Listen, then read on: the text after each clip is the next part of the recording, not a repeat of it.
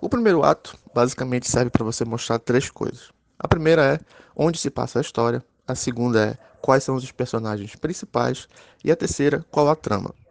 Onde se passa a história é você, não é você encher de descrição, local e tudo mais, é só para ambientar o seu leitor, o seu espectador. Aqui na questão de apresentar os personagens tem que ter um pouco de cuidado, porque os personagens apresentados nesse momento da história, no primeiro ato, eles podem ser confundidos com protagonistas ou personagens principais. Então, se você tem um personagem secundário, um personagem terciário que não tem tanta importância assim para o desenrolar da história, não mostre ele agora. Mostre apenas os personagens principais.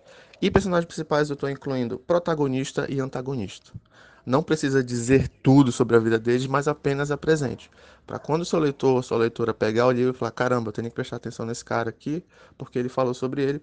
E o segundo e o terceiro ponto é a trama, é os desafios, é o objetivo que a pessoa tem no final daquele livro. É, deixa eu pegar um exemplo aqui. A Matrix. Matrix, por exemplo. Matrix é um, um ótimo exemplo para estar tá falando sobre isso.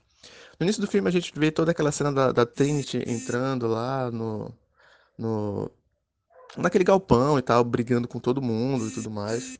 E depois vocês percebem que já, já tem ali, olha, preste atenção na Trinity. Apesar dela não ser a protagonista, ela ser uma personagem secundária, mas ela tem muita relevância. E depois a história apresenta o Neil. O Neil que é o personagem principal e você vai vai acompanhando a vida dele e tudo mais. E tem uma hora que chega num ponto de debate. Esse é um ponto crucial da história, que é a mudança do primeiro para o segundo ato, mas eu vou falar, vou falar isso depois. Então ele já apresentou a cidade, que é uma, uma Nova York, acredito que seja isso, não estou lembrado diretamente. E apresenta os dois personagens principais, que é a Trinity e o Neil. E depois apresenta, acho que já chega a apresentar o, o agente Smith, se eu não me engano, ou a parte antagonista, assim, não estou lembrado basicamente. Mas aí ele já está apresentando esses dois personagens, depois entra o papel do Morfeu. E o Morfeu que vai estar tá falando com a trama, que é a seguinte: é, a, a, a, humanidade sucumbiu, as máquinas estão tomando conta, eu acredito que existe uma profecia e exista uma pessoa que vai cumprir essa profecia. E é você, o Neo, no caso. Então, você percebe que nos, no primeiro ato, nos 10 primeiros por cento do filme, você já tem essas informações. Onde se passa, que é Nova York, quais os personagens principais, que são o Neo, basicamente, a Trinity e o Morfeu, e qual a trama principal, salvar a humanidade das máquinas. Então, percebam que é essencial você falar sobre essas três coisas no primeiro ato, no primeiro ato e no início do livro. Então fica aí um checklist. Eu vou deixar aqui.